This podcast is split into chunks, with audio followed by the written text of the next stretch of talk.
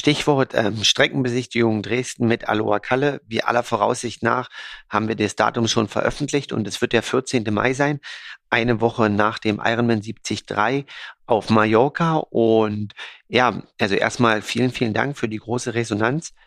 Ob Konrad dabei sein wird, steht noch nicht ganz fest. Auf alle Fälle werde ich mit euch äh, quasi in einer gemütlichen Runde rund um Dresden uns die Strecken anschauen und wir freuen uns auf zahlreiche Erscheinen. Aber damit man so ein bisschen planen kann, ähm, wäre es cool von euch vorher vielleicht ein Feedback zu haben, wer kommen möchte, mit wie vielen Leuten. Und dann würden wir euch jeweils, wenn ihr euch gemeldet habt, darauf eine kleine Ausschreibung zukommen lassen, also wo, wann Treff und was eventuell mitzubringen ist. Und ähm, genau, um das jetzt mal ein bisschen äh, alles zu genauer zu definieren und finit zu machen, würde ich euch bitten, ähm, dass alle Interessenten an Herbst Markus, also Herbst wie die Jahreszeit, Markus mit C, at gmail.com einfach eine kurze E-Mail schreiben mit Name, wer wann dabei ist, mit wie vielen Leuten. Und dann würden wir euch dementsprechend einfach eine PDF-Datei zukommen lassen an eure E-Mail-Adresse und ähm, damit wir einfach einen Überblick haben, ne, ob wir halt dort mit 20, 30 Leuten irgendwie zusammenstehen oder ob wir halt mit 150 Leuten ähm, dort irgendwie eine Streckenbesichtigung machen. Also wir hoffen auf alle Fälle, dass richtig viele von euch kommen.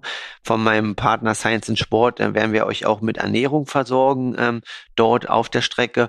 Und ähm, vielleicht ist es uns auch möglich, den Fotografen, der bei das ein oder andere Bild bei mir macht in dem Rennen oder auch im Training, mit vor Ort dabei zu haben.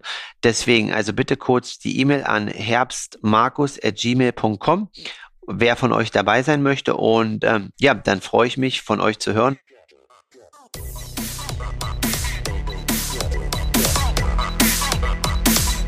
Hallo an alle Hörer.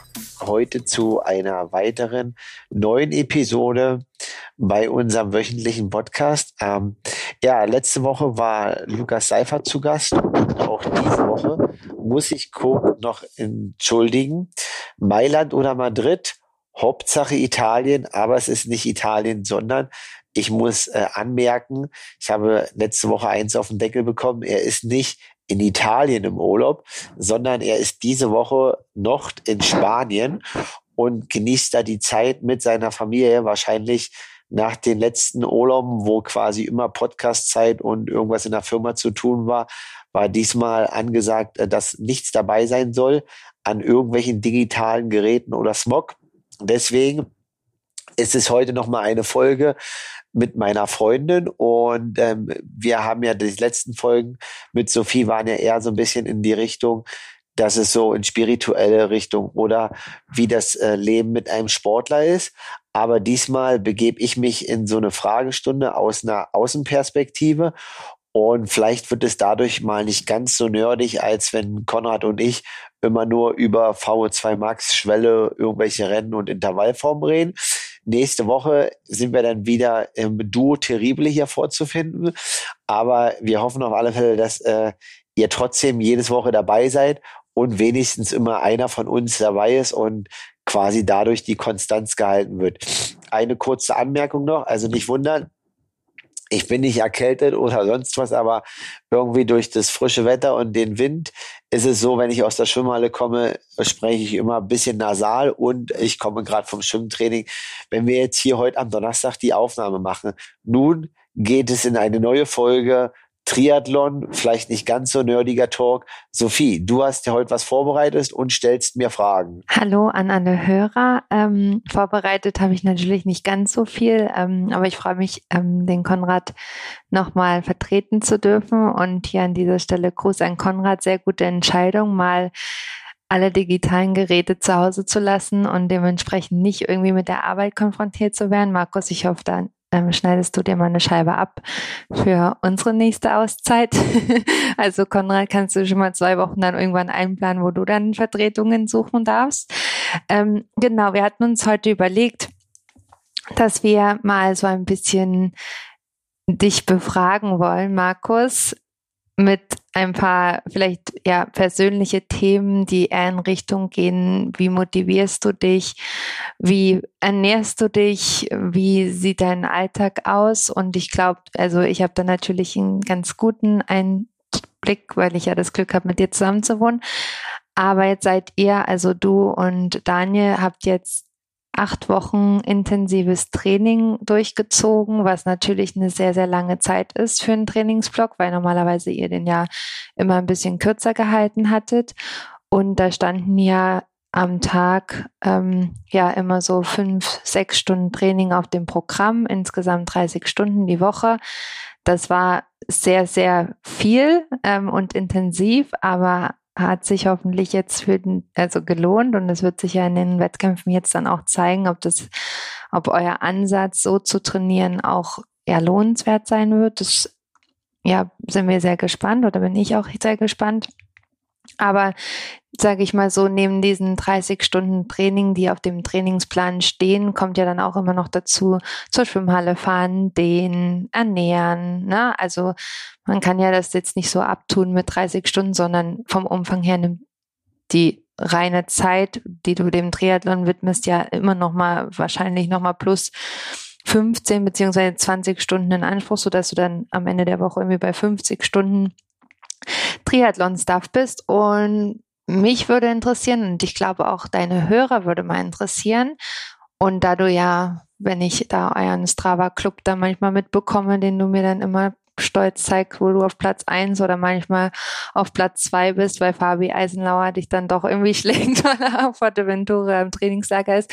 Wie motivierst du dich denn so doll und immer durchzuziehen? Weil du bist wirklich ja jemand, der, also seitdem ich dich kenne, ich habe dich keinen Tag hör sagen hören, irgendwie, ich habe keine Lust oder boah, ich kann echt nicht mehr oder muss es jetzt sein? Also du bist ja wirklich jemand, der sich jeden Tag auf das Training freut und vielleicht wie motivierst du dich dazu jeden Tag oder wahrscheinlich ist es keine aktive Motivation, aber was was begeistert dich? Warum warum machst du das so, wie du es machst? Also erstmal ganz kurz muss ich anmerken, äh, Strava Club das ist jetzt keine Motivation, ne? das fällt dann immer so ein bisschen ab, aber trotzdem natürlich, äh, wenn da Leute dann richtig Gas geben, dann sind die auch mal vorne. Ähm, und da muss ich nicht immer Erster sein. Aber ja, also Motivation, ich glaube halt, ja, das hat halt einfach irgendwie was mit Einstellung oder sonst was auch intrinsisch zu tun. Also ich kann das halt einfach nur so sagen, dass es halt einfach in einer gewissen Art und Weise eine äh, Motivation ähm, oder ja, einfach eine Einstellung ist und das ist halt irgendwie so, das ist wahrscheinlich dem geschuldet, dass ich dann halt früh angefangen habe mit dem Sport und damit halt auch eine gewisse Art und Weise eine Identität aufgebaut habe. Ja, und dann äh, kann ich halt einfach nur sagen, irgendwie, ich erinnere mich zum Beispiel zurück ähm, an meine Kindheit, also als ich dann früher mit dem Landesverband Sachsen-Anhalt in Trainingslagern war da war es halt so, ähm, da waren dann auch manchmal irgendwie so zehn oder zwölf Kilometer Dauerläufe, früh um sieben oder sieben Uhr, dreißig, so wie das jetzt auch ja teilweise heute noch ist und was auch vollkommen okay ist. Aber da war es dann so, dass einige Athleten dann irgendwie sich im Wald versteckt haben und dann nicht weitergelaufen sind. Und ähm, ich weiß halt aber, dass äh, quasi ja, ich quasi mein Vater damals ähm, als Kind halt früh um sechs aufstehen sehen habe und ähm, abends teilweise erst um neun oder ähm, ja halb zehn aus dem Büro kommen sehen muss, wenn er halt noch irgendwie für seine Zimmerei oder für seine Architektur ein Aufmaß gemacht hat und da halt einfach mega viel quasi in seine Selbstständigkeit investiert hat und da einfach immer dran geblieben ist. Und ich glaube halt einfach, das war irgendwie eine Sache, wo ich dann halt mir damals schon in der frühen Jugend halt so gesagt habe, okay, ähm, deine Eltern, die ermöglichen dir halt irgendwie, dass du jetzt hier zwei Wochen nach Mallorca fliegen kannst oder hier ins Trainingslager und dies und das. Und da habe ich halt irgendwie damals schon keinen Sinn drin gesehen, da wie andere mich im Wald zu verstecken. Und dann hatte ich natürlich auch irgendwie ein Ziel, besser zu werden. Und deswegen ist es halt irgendwie gar nicht so die Sache, ähm, ja, motivational. Und natürlich gibt's auch Momente, wo es dann halt jetzt gerade mal irgendwie nicht ganz so cool ist. Also bei sechs Grad und äh, irgendwie Nieselregen macht das jetzt nicht so Spaß. Aber auf der anderen Seite ist es halt so, dass ja mittlerweile ähm, ja gibt's halt viele junge und auch natürlich ältere Athleten, die so viel investieren. Und da bin, ist es halt einfach so, dass sich niemand mehr erlauben kann, das nicht mehr zu machen. Und ähm, ja, ich glaube halt einfach, dass das unabdingbar ist, dass das eine Voraussetzung ist, um überhaupt den Sprung irgendwie nach vorne zu schaffen ähm, in, in die erweiterte Weltspitze, dass man da gar keine motivationalen Aspekte hat. Also ich kenne auch einige Athleten, die aus Sportarten kommen, ähm, wie zum Beispiel aus dem Schwimmen oder so, wo halt immer ein Trainer am Rand steht, die wahrscheinlich so von, von den äh, sag mal, physischen ähm, oder auch motorischen Talenten. Ne, ist ja immer die Frage, wie man Talent definiert. Ne? Ist Ta Talent das, äh, dass ich ordentlich trainiere und mein Wille und mein Ziel habe? Oder ist das Talent, was ich irgendwie an Motorik mitbringe? Da ist ja auch ein aktuellen Wandel. Jedenfalls hätten die motorisch die Fähigkeit, gute Triathleten zu werden, aber im Triathlon wird es halt meiner Meinung nach nie einen Trainer geben, der 24-7 irgendwie dasteht und alles kontrolliert. Und ähm, ja, also deswegen ist das für mich halt nie eine Frage und solange mir das Spaß macht, habe ich auf alle Fälle Bock rauszugehen, möchte alles geben und es ist ja schon immer so, dass selbst dass ich viel mache und dass wir auch gut trainieren, denke ich immer noch, ah, ja, das hätten wir vielleicht noch anders machen können oder hier hätten wir vielleicht noch mehr machen können. Aber da muss ich dann halt einsehen, dass äh, der Tag halt trotzdem nur 24 Stunden hat und auch mal Ruhephasen gut sind.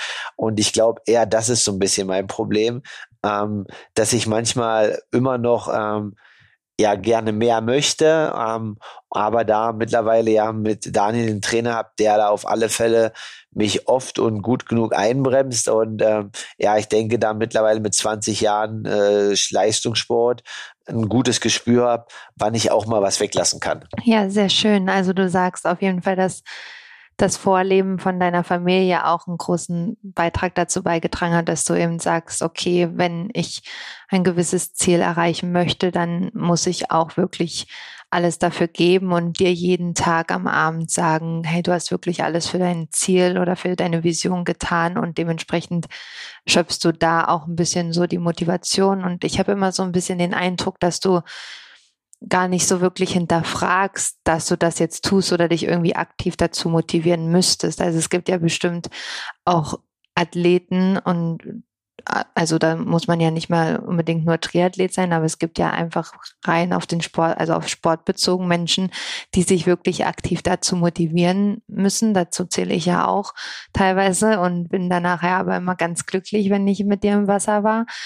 Und sagst du quasi, dass man auch einfach dann gucken könnte, wenn jetzt jemand tatsächlich so ist, der sich dazu motivieren muss und nicht das große Glück hat, sondern halt einfach, ja, die Passion so nachgeht und es einfach macht, weil es zu seiner Gewohnheit geworden ist, so wie es bei dir ist. Was würdest du denn die Person also für einen Tipp geben, um sich wirklich tagtäglich irgendwie dazu motivieren und wirklich zu trainieren und um dem Ziel dann tatsächlich auch näher zu kommen? Weil ich kann mir vorstellen, gerade bei Amateurathleten, die eben nebenher noch die Arbeit zu laufen haben, dass da vielleicht dann es auch mal einen Abend gibt, wo sie sagen, boah, jetzt lasse ich aber den Lauf irgendwie weg, weil mh, mm, der Tag war so lang, aber dann fühlen sie sich im gleichen Zusammenhang vielleicht auch wieder schlecht, dass sie es weggelassen haben und es wirkt sich dann natürlich auf die Wettkampfleistung aus. Was würdest du denn da für einen Tipp geben? Naja, also erstmal ist es so, dass der Plan dann vielleicht ähm, ja, denke ich, dass der ein oder andere Trainer da dann oder wer auch immer da schon schauen muss. Ähm, ich finde, das ist halt unheimlich wichtig, dass der Athlet auch den Plan irgendwie erfüllen kann und dass man denen dann halt auch ein gutes äh, Gefühl gibt. Wenn ein Amateur ähm, mit Berufsalltag mal eine Einheit weglässt, dann ist es halt einfach so und dann muss das auch nicht schlimm sein. Und ähm, ja, als Tipp ähm, ist vielleicht auch ganz interessant, weil du sagst, ähm, ich bin immer motiviert und so weiter. Und das war ich auch immer und denke, ist auch gar keine Fragestellung, aber es ist, glaube ich, eine Einstellung zu der jeweiligen Disziplin. Und ähm, wenn man das jetzt so ein bisschen runterbricht, vielleicht, dann ist ja so, ähm, ja, dass das Schwimmen jetzt auch wieder beim Schwimmthema bei dem einen oder anderen Amateur halt immer irgendwie, ja, habe ich keinen Bock zu oder kostet so viel Zeit. Und ähm, ja, wird halt einfach immer weggelassen. Aber das ist einfach eine Grundeinstellung zu der Sache halt so. Ne? Das ist dann das äh, Übel, was man irgendwie mitbringen muss im Triathlon. Aber es macht halt eigentlich denjenigen nicht so Spaß. Also man muss erstmal quasi an der Sache wirklich Freude finden und auch ein Selbstbewusstsein. Aber ich glaube halt einfach, das hat halt auch dann viel damit zu tun, erstmal, was man selber über die Sache denkt, die man macht. Ähm, ob man halt sagt, ja, es ist jetzt geil, Rad zu fahren Ähm, klar, das ist für Außenstehende schwer zu verstehen, äh, zu sagen, man fährt jetzt irgendwie zweieinhalb Stunden auf Swift, ne? Und ob das auch wirklich so geil ist, äh, vielleicht äh, sagt man sich das auch nur selber, damit man das halt dann macht. Und ähm, wahrscheinlich gibt es schönere Dinge, als irgendwie drei Stunden da vor einem Rechner zu sitzen, wie so, quasi im Labor. Aber andere spielen ja auch irgendwelche Computerspiele und da ist das die bessere Wahl. Also ich glaube erstmal, das hat immer was mit der äh, Einstellung zu der Disziplin zu tun, mit der ich trainiere. Und dann halt einfach wenn ich das halt wirklich gerne mache, dann kommt auch der Spaß und die Freude und egal wie die äußeren Bedingungen dort sind, ähm, stellt das dann meist eigentlich halt kein Problem dar.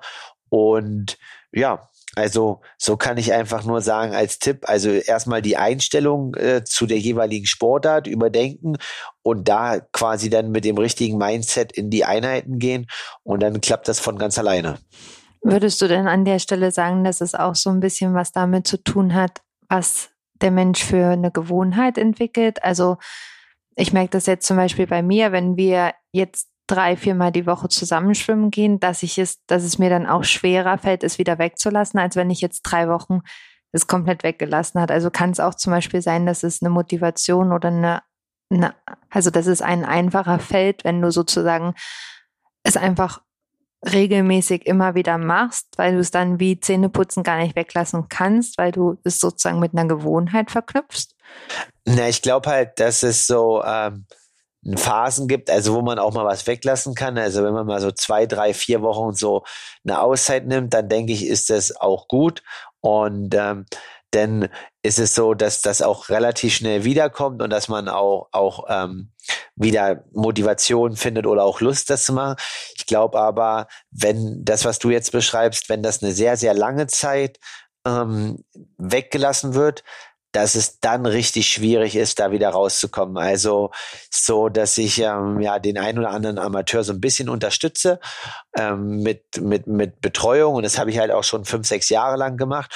Und ich hatte halt mal einen, der hat halt gesagt, er, er nimmt sich mal irgendwie drei Monate Auszeit, das als Beispiel. Und dann fängt er wieder an und macht eine Ironman-Quali auf Hawaii. Und äh, der hätte damals auch das Potenzial gehabt.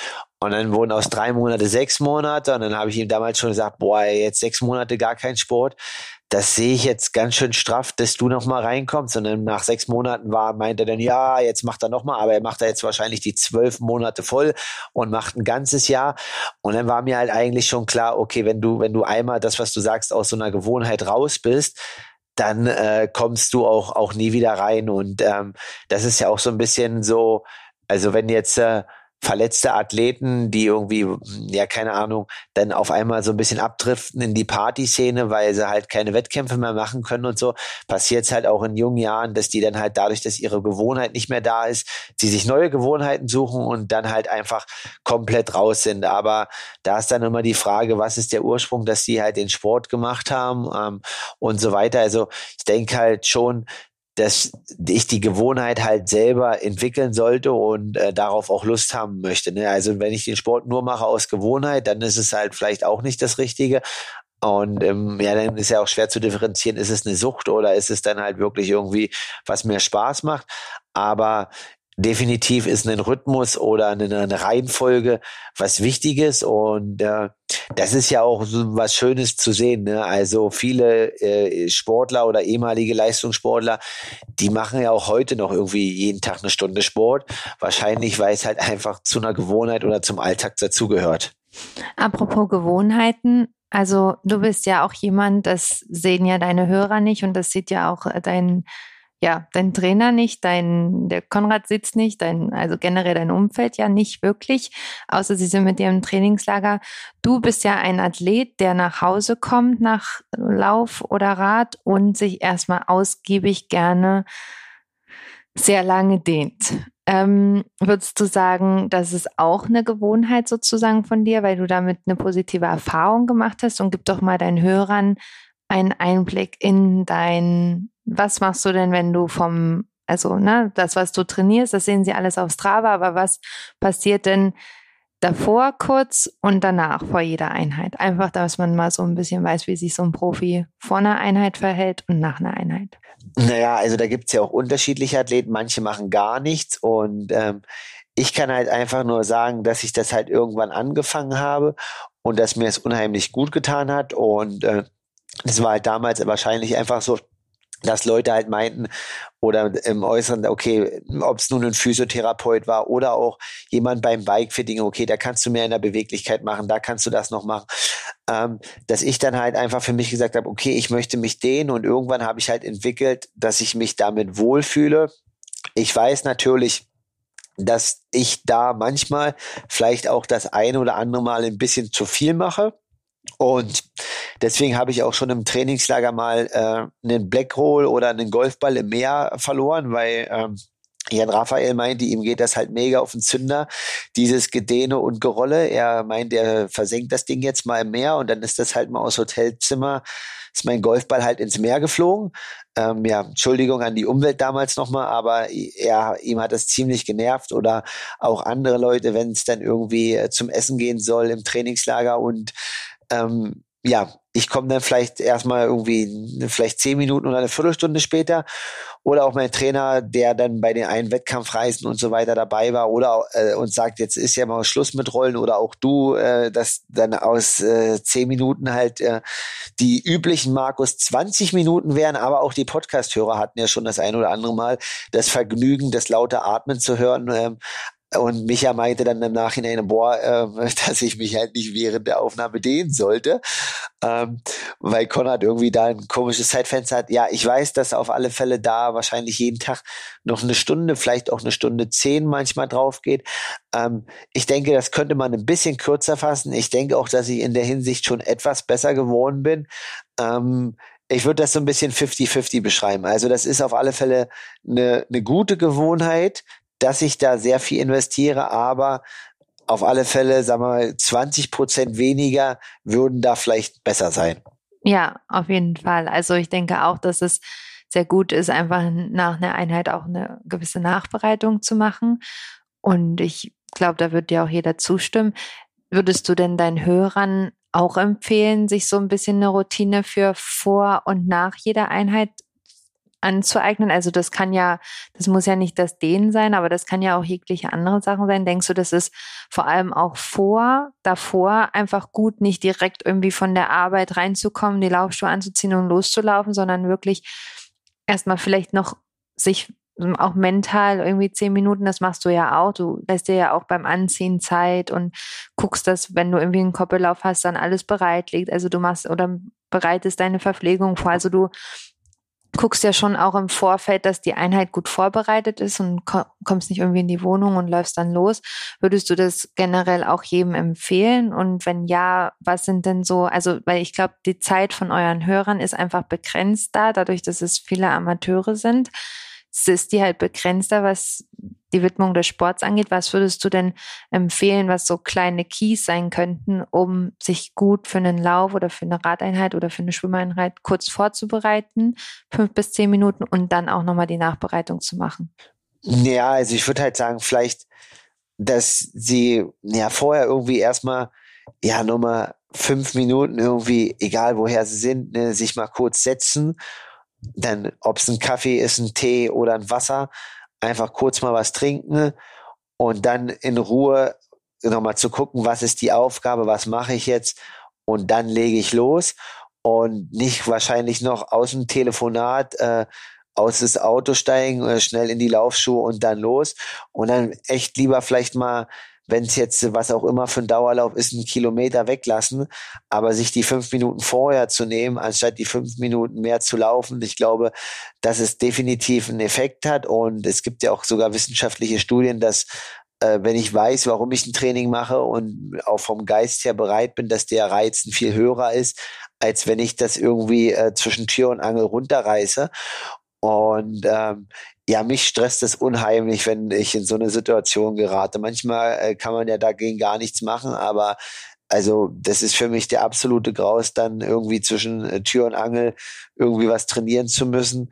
Und da bin ich eigentlich froh, dass das äh, nicht mehr der Fall ist und die, die Zeiten da quasi, wo ich äh, zwischen Vorlesung und Seminar äh, vor, vor acht Jahren in der Uni manchmal sowas gemacht habe. Ähm, ich glaube halt auch einfach, das ist irgendwie altersbedingt, wenn man äh, jung ist.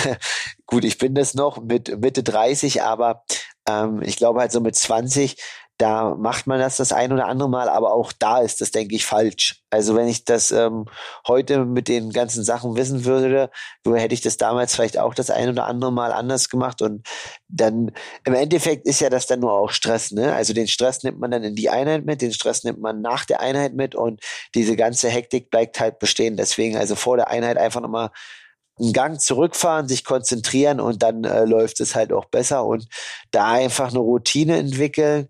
Ähm, ich weiß zum Beispiel, das, was ich absolut nicht kann, was eine Routine ist, das ist vielleicht auch eine negative Eigenschaft, aber das wird sich nie ändern. Manche behaupten auch, das ist eine halbe Stunde. Das würde ich behaupten, das ist es nicht. Aber ich kann niemals in meinem Leben in die Schwimmhalle gehen, aus der Umkleide kommen und innerhalb von einer Sekunde am Beckenrand ins Wasser springen. Also ich brauche irgendwie mindestens äh, mindestens immer fünf Minuten oder sechs, vielleicht manchmal auch eine Viertelstunde. Also dann erwärme ich mich aber noch mit Terraband und mache irgendwas. Aber ähm, ich hasse das, in der, aus der Schwimmhalle irgendwie, keine Ahnung, heute bei acht Grad aus dem Auto auszusteigen oder zu Fuß hinzugehen, dann äh, sich schnell umzuziehen, ins Becken zu springen und dann so schnell wie möglich äh, wieder raus. Also da habe ich halt null Bock drauf. Also muss ich ehrlich sagen, da macht mir das Schwimmen überhaupt keinen Spaß, weil dann hat man noch die kalten Füße, springt in das kalte Wasser und äh, also die fünf Minuten ähm, auf alle Fälle ja, möchte ich mir nehmen. Manchmal ist es auch mehr, aber ähm, ich kann auf alle Fälle aus früheren Trainingslagern sagen, es gab Leute, ähm, ja, wie Nils Frommold oder auch Jan Raphael, wir saßen anderthalb Stunden am Beckenrand, bevor wir reingesprungen sind. Das sollte es dann auch nicht sein. Also das war, glaube ich, damals ein bisschen äh, sinnlos äh, Zeit verschwendet oder die Sonne angeguckt. Ähm, das würde ich jetzt nicht mehr machen, weil dafür ja gibt's einfach genug Sachen zu tun. Aber ja, damals äh, 2014, da hat man das halt nochmal gemacht auf Mallorca im Trainingslager. Jetzt äh, macht das wahrscheinlich keiner mehr, aber diese fünf Minuten, ja, die brauche ich schon. Und das ist halt der Punkt, warum denn das Schwimmtraining vielleicht das ein oder andere Mal etwas länger dauert. Ja, wir zwei sind da ja auch Spezialisten. Ähm, wir müssen ja auch immer gut nachbezahlen, wenn wir in die Schwimmhalle gehen, weil wir dann so ungefähr eine halbe Stunde nochmal am Beckenrand sitzen und philosophieren und uns aufwärmen und irgendwas machen. Ähm, aber ja, ich glaube, da, da ist auch jeder einfach nochmal anders. Du hast schon einen schönen Übergang jetzt gebracht in das Thema Schwimmen. Das Schwimmen war ja etwas so auch noch so von einem Jahr. Wir hatten ja schon mal in einem Podcast drüber gesprochen, wo du nicht so deine deine Stärke drin gesehen hast und was sich dann auch in der Wettkampfleistung gezeigt hast, plus eben auch natürlich in der Trainingsleistung. Das Schwimmen ist ja jetzt die letzten Monate auch aufgrund eures Trainings einfach enorm gestiegen, also enorm besser geworden. Und du würdest ja jetzt auch dich mittlerweile als einen guten Schwimmer sehen und bekommst das ja auch öfter jetzt mal gesagt. Das war ja vor einem Jahr wahrscheinlich noch undenkbar. Das ist ja eigentlich ein ganz schönes Zeichen, dass du trotz des Alters immer noch in einer Disziplin, die vielleicht vor einem Jahr noch nicht so deine Stärke war, ja, eine Stärke daraus entwickeln kannst. Wie fühlt sich das denn für dich an? Oh, jetzt so werden wir hier sentimental. Nee, das ist auf alle Fälle äh, interessant. Also ich glaube halt, dass so ein bisschen ähm, dieses ganze Mentale ähm, ist ja so ein bisschen schwierig, erstmal dahin zu kommen und da auch hinzugucken. Und da muss man sich darauf ja einlassen und das äh, kostet ja auch Zeit. Und ähm, ja, einfach zu sagen, wie sich das entwickelt, ist halt auf alle Fälle ein schöner Prozess. Die Sache ist halt, ähm, ja, man muss halt aber kontinuierlich daran was machen, also sowohl vom Training als auch halt vom Geiste. Und dann ist es schon interessant zu sehen, wie sich das Ganze halt auf einmal so wandelt. Also ähm, natürlich ist das auch im Außen dann in den Resultaten wiederzusehen. Und ähm, aber auch mein Umgang mit so verschiedenen Situationen ist halt ein anderer. Ähm, früher haben mich dann vielleicht das ein oder andere Mal so ein bisschen anrüchige Sprüche von dem einen oder anderen getriggert. Das ist überhaupt gar nicht mehr der Fall, weil da bin ich halt total ähm, selbstsicher und das ist das halt, was ich vorhin auch meinte bei Amateuren so. Also ähm, die meisten Amateure gehen ja in den Wettkampf, weil die das Schwimmen als letztes erlernen und sehen das halt als Graus und wollen irgendwie aus dem Wasser und wollen es irgendwie überleben und äh, das irgendwie nur schaffen und so weiter. Und äh, mit, mit der Einstellung kann das eigentlich nur ähm, irgendwie zum Scheitern verurteilt sein. Und ich weiß halt zum Beispiel früher auch bei mir jetzt, wenn irgendwie ein hartes Schwimmprogramm dran stand äh, mit einer Intensität, dann war das irgendwie immer so, oh, boah, ob ich das schaffe, das ist jetzt, pff, ich bin schon müde, jetzt ins Wasser gehen, jetzt das Schwimmen und so weiter. Ja, und jetzt äh, ist es eher so, dass ich Daniel sage, oh ja, hier können wir ein bisschen noch ein bisschen mehr Schwimmintensität machen. Ähm, hier wäre nochmal gut, ähm, können wir nicht noch mehr machen, dann muss er mich eher zurückhalten. Und das hat aber einfach was damit äh, zu tun, dass die Einstellung zu der Sache halt einfach eine andere geworden ist. Und das, glaube ich, ist halt einfach so ein bisschen ähm, ja der Punkt. Und äh, definitiv ist es interessant zu sehen. Und ich glaube auch, das ist für jegliche Disziplin möglich, ob das Radfahren, Laufen oder Schwimmen ist, dass man einfach so ein bisschen, ähm, ja, wie was man ausstrahlt, was man selbst über sich glaubt. Und dann entwickelt sich das halt. Natürlich muss man auch dafür was trainieren, also es reicht jetzt nicht nur mentale Arbeit aus, aber ähm, da die Entwicklung dann zu sehen, macht auf alle Fälle Spaß. Und ähm, ja, ich wahrscheinlich äh, hätte das vor vier oder fünf Jahren, hätte das niemand äh, so gesagt. Ja, da lohnt sich dann die fünf Minuten vor dem Schwimmen nochmal sich wirklich hinzusetzen und zu sagen, was ist jetzt hier meine Aufgabe? Das Schwimmen, mit wie viel Freude mache ich das? Was möchte ich dafür für ein Ziel erreichen? Und da kann man ja auch als Amateur dann einfach da ein bisschen sein Mindset in kurzer Zeit vor dem Schwimmen ein bisschen manipulieren und sagen, hey, das wird jetzt eine gute Einheit und so schlimm ist das Wasser gar nicht, denn letztendlich tut's ja auch total wohl, was die Muskelentspannung angeht. Ne? Man fühlt sich mal schwerelos und so. Das Schwimmen bringt ja ganz viel positive Faktoren mit sich. Ähm, ich wollte jetzt gern mal, also das ist jetzt ein krasser Cut, nochmal auf das Thema Ernährung ein bisschen eingehen, weil das haben ja deine Hörer jetzt nicht ganz so mitbekommen, aber du bist ja ein bisschen auf Umstellung gegangen und hast ja deinen guten Pfanner, den du immer gerne zweimal am Tag getrunken hast, jetzt mal über ja schon gute vier Wochen, würde ich sagen, oder? Sind's weggelassen und hattest ja da auch erstmal gut schlechte Laune die ersten Tage. Ähm, erzähl doch mal, was hast du da gemacht? Warum hast du es gemacht? Wie geht's dir heute damit? Und ist Zucker positiv, negativ? Wie denkst du über Zucker? Naja, also erstmal muss man äh, sagen, das ist jetzt ganz schöne Schleichwerbung, die wollen wir hier eigentlich nicht machen, weil wir werden ja eigentlich nicht von denen unterstützt. Aber ähm, auf alle Fälle wäre ich jemand gewesen, der hätte auf alle Fälle eine Sponsoring-Deal mit Fana Eistee verdient gehabt. Ähm, aber gut, Sie haben ja auch direkt dann den Sale gemacht, nachdem du eine Woche keinen Pfanner mehr getrunken hast, warst du ja direkt im Konsum und hast ja gesagt, hier Pfanner irgendwie 20 Prozent günstiger als sonst. Genau, also nachdem ich äh, quasi irgendwie da meine Sache gesagt habe, ich trinke keinen Eistee mehr, meinte Leipzig halt, äh, ja, es wird äh, alles in Zähl gesetzt, das ist natürlich dann schade, ne? Wenn man das dann nicht mehr macht. Nee, also die Sache ist halt einfach, das hatte was damit zu tun, dass wir gesagt haben, okay, was kann ich halt machen in Richtung Ironman oder auch Halbdistanz äh, Fettstoffwechsel. Und ja klar kann man da im Training viel machen mit nüchtern Training und so weiter, aber meiner Meinung nach ist das halt bei mir nicht genug gewesen oder wäre nicht genug gewesen. Und ähm, ja, wir haben schon immer gut trainiert und äh, da war halt dann einfach die Sache, okay, ähm, nach Rücksprache mit meinem Trainer und auch dem Diagnostiker, wenn da nichts passiert, wird's halt auf der Langdistanz äh, immer schwierig, egal wie hart ich trainiere, weil einfach meine Energiereserven über acht Stunden nicht ausreichen werden. Und dementsprechend ähm, ist es so, dass ich dann eigentlich ja relativ radikal entschieden habe, ähm, meinen Zuckerkonsum drastisch zu reduzieren. Ähm, ich würde sagen, dass ich äh, das ist jetzt vielleicht hart, aber. Du kannst es ruhig sagen. Ich glaube, das ist später sehr gut vorzustellen. Es ist wahrscheinlich jetzt echt hart, aber ähm, in der Woche werde ich wahrscheinlich durch Getränke und auch versteckt durch andere Lebensmittel, also da muss man echt schon aufpassen.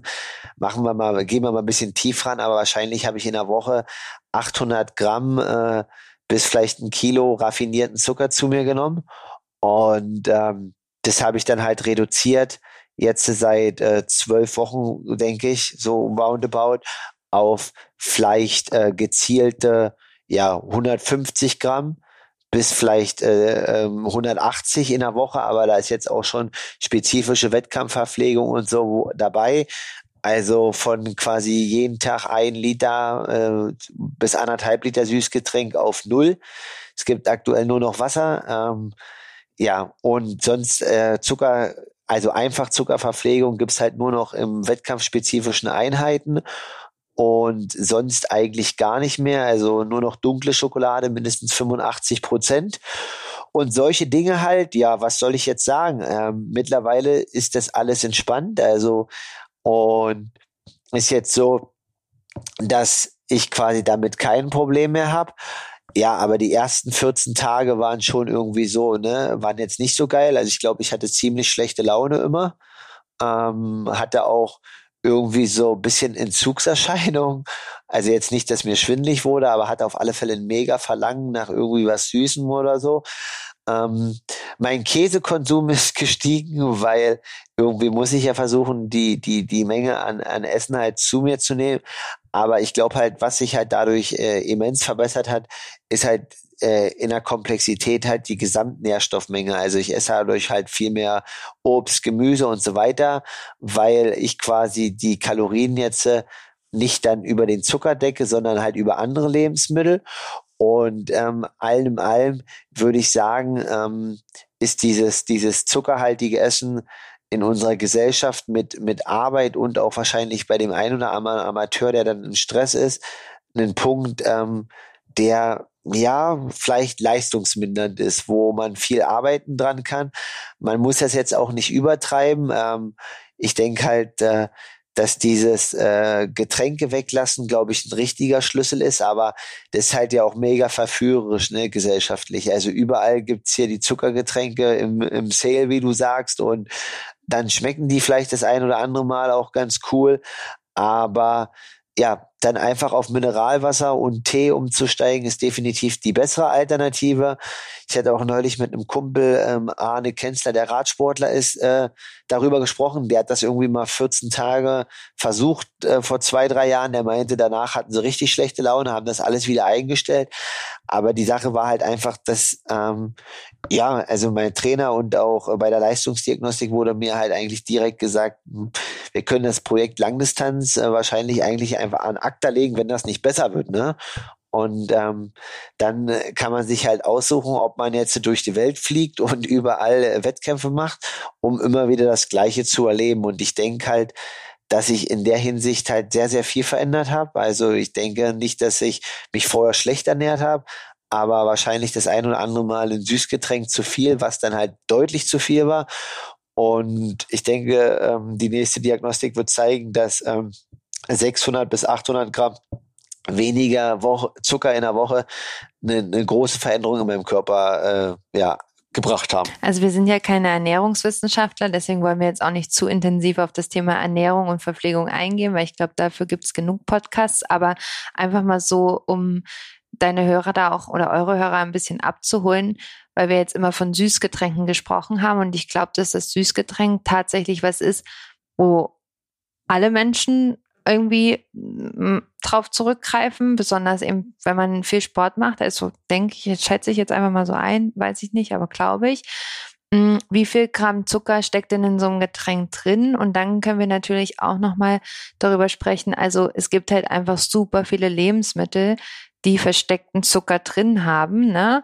Darauf können wir gern eingehen, können wir aber auch weglassen. Aber ich denke, wie du sagst, so dieses Süßgetränk und diese süßen Sachen, ne, ob das jetzt ein Knuspermüsli ist oder irgendwie eine Streuselschnecke beim Bäcker oder ein Stück Kuchen oder halt Milch, ja, ich darf ja keinen Namen nennen, aber Schokolade einfach, die nicht ähm, hochprozentigen Kakaogehalt hat oder einfach Kakao auch im, im Einzelhandel, wenn man nicht darauf achtet, wie viel Zucker da drin ist. Aber steigen wir erstmal einfach bei den Getränken ein.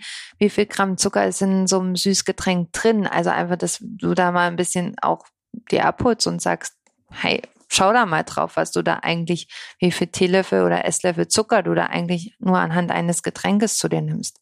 Naja, in so einem, in so einem guten äh, Pfanne Eistee sind halt sieben Gramm Zucker drin auf 100 Milliliter. Das sind zwei Liter. Wenn man die trinkt im Tagesverlauf, das sind halt 140 Gramm Zucker. Das ist halt die Menge an Zucker, die man, äh, ich sag mal, 120 Gramm kann man irgendwie aufnehmen an, an Kohlenhydraten. Das sollte dann nicht einfach Zucker sein, wenn man eine hochintensive Einheit hat ähm, oder eine, eine Schwelleneinheit, was halt relativ viel ist, ja. Und ja, wie gesagt, ähm, dann ist man halt, wenn man bei davon ähm, relativ viel trinkt, ist man halt am Tag schon bei 140 Gramm und dementsprechend ist der Insulinspiegel halt immer on point und äh, der Laktatstoffwechsel, wie wir das schon hatten, der gibt immer richtig Gas, so ähm, dass man vielleicht das ein oder andere Training dann nicht in dem Bereich absolviert, wo man das eigentlich hätte gern oder wo man das gerne hätte.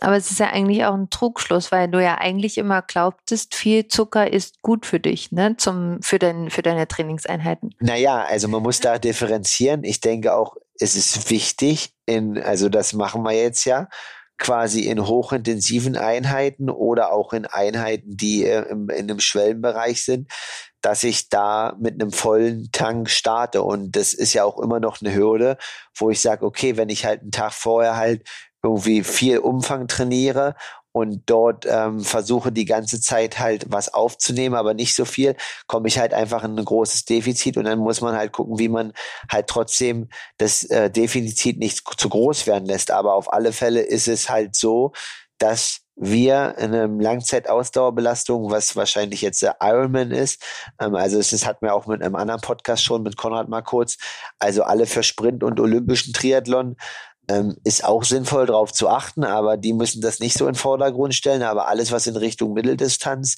also Ironman 73 und Ironman geht, sollten als Amateure oder auch Profis definitiv darauf acht geben. Ähm, ja, du isst, was du bist. Oder du ja, bist, was du isst. Schön. Ja, super. Ich glaube, da haben wir deinen Hörern, euren Hörern heute mal so ein schönen All-Around-Einblick gegeben in, in deine Verpflegung, Ernährung, Motivation, Mindset. Und ja, von meiner Seite aus war es dann erstmal das für meine Fragerunde heute. So, naja, da hoffen wir mal, dass äh, die Hörer auch weiterhin und äh, öfter auch einschalten. Vielleicht bist du jetzt sogar öfter Co-Host und machst jetzt okay. alle vier Wochen hier Podcast. Wir sind gespannt. Nein, ähm, wir wissen jetzt noch nicht, wie es weitergeht. Nächste Woche ist auf alle Fälle Race Week. Ähm, Konrad sollte wieder zurück sein aus nicht Bella Italia, aus Spanien und auch das Event in Dresden mit der Streckenbesichtigung steht für euch an. Wir freuen uns auf alle Fälle, dass ihr weiterhin dabei seid und ähm, jetzt in den nächsten Wochen auch nicht mehr mit so viel wissenschaftlichen Hin und Her, sondern mit mehr Race Action von der Strecke und Live Insights, äh, was abgeht. Wir hoffen auf alle Fälle, dass bei euch auch die ersten Rennen anstehen oder ihr die bei Reiz hinter euch habt und ähm, ja, dann, dass eine richtig geile Triathlon-Saison wird. In dem Sinne, Aloha und ein schönes Wochenende. Bis dahin, ciao. Und danke, Sophie, dass du heute mich befragt hast in unserem Podcast Aloha Kalle. Sehr gerne. Bis bald.